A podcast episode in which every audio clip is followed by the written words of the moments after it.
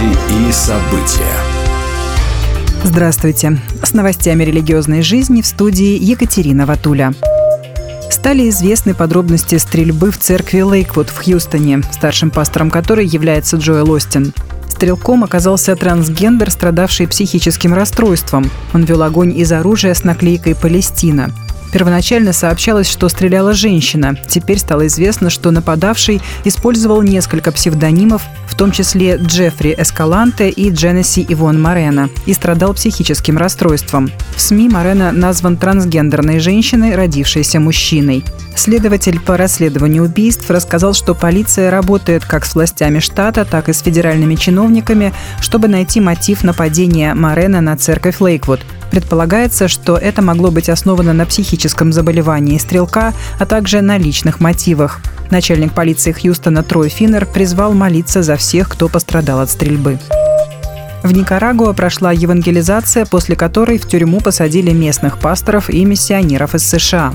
Американским миссионерам предъявлены уголовные обвинения, сообщает Christian Headlines прошлом году в Никарагуа евангелизационные мероприятия под руководством Брита Хэнкока из служения Mountain Getaway посетило около миллиона человек. Теперь миссионера обвиняют в отмывании денег и организованной преступности. По словам генерального прокурора Никарагуа, те же обвинения предъявлены 11 никарагуанским пасторам из Mountain Getaway. Хэнкок и его семья смогли благополучно покинуть страну. Сейчас миссионер пытается помочь пасторам, которые остаются в тюрьме уже почти два месяца и не могут связаться со своими семьями.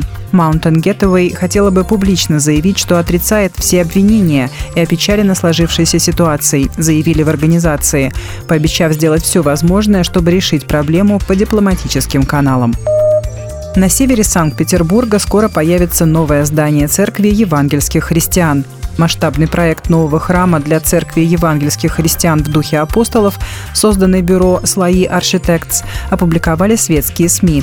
В новом здании архитекторы предложили сделать деревянную кровлю с 20-метровыми пролетами, которая формирует интерьер молельного зала, оставляя вертикальные рамы открытыми, чтобы пропускать в помещение дневной свет – Новый храм появится на месте молитвенного дома в Парголово по адресу Байкальская улица, 5, среди обычных дачных участков. Протестантская церковь отказалась от сложной архитектурной символики в пользу простоты, доступности и функциональности, но у нее есть свои традиции, связанные с доктриной. Храм намеренно напоминает обычный дом, в нем отсутствуют декоративные элементы и какая-либо иерархия для верующих. Акцент делается на кафедре проповедника, а главным средством выразительности становится свет – все это нашло отражение в концепции «Слои Architects», рассказали в архитектурном бюро.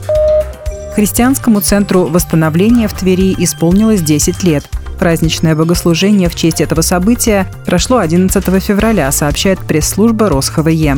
В этот день поздравления со всей страны принимал пастор церкви Сергей Алексеев и община верующих – а гостями мероприятия стали начальствующий епископ РосХВЕ Сергей Риховский, епископ Наталья Щедривая, а также пасторы из Брянска, Череповца и Санкт-Петербурга. Они делились с верующими словом ободрения и наставления и поздравили общину с первым юбилеем. Всего три богослужения в христианском центре восстановления в Твери в этот день посетило около 600 человек.